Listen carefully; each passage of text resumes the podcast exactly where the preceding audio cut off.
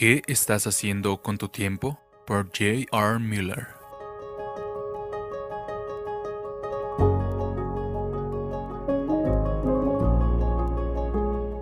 Por tanto, tengan cuidado cómo andan, no como insensatos, sino como sabios, aprovechando bien el tiempo porque los días son malos. Efesios 5, 15, 16.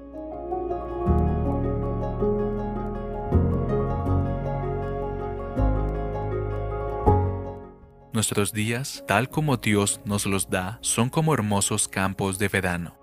Las horas son como los árboles con sus ricos frutos o las vides con sus flores de racimos morados. Los minutos son como flores florecientes o tallos de trigo con sus granos dorados. Oh, las infinitas y benditas posibilidades de nuestros días, horas y minutos tal como nos vienen de las manos de Dios. Pero, ¿qué hiciste con el día de ayer? ¿Cómo te parece ahora la pequeña hectárea de ese día?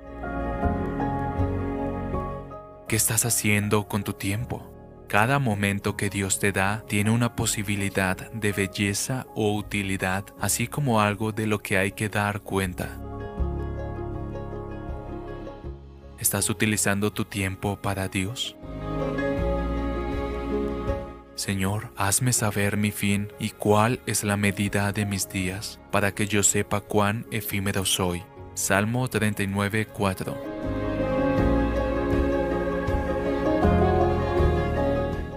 Jeremy Taylor, Dios ha dado al hombre un corto tiempo aquí en la tierra, y sin embargo, de este corto tiempo depende la eternidad. Ryle, no hay tiempo tan bien empleado en cada día como el que pasamos de rodillas. Spurgeon, el tiempo es corto, la eternidad es larga. Es razonable que esta corta vida sea vivida a la luz de la eternidad.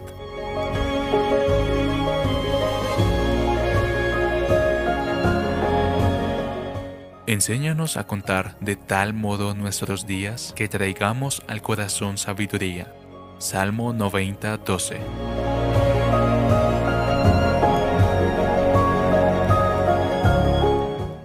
Traducido por Canal Edificando de Grace James.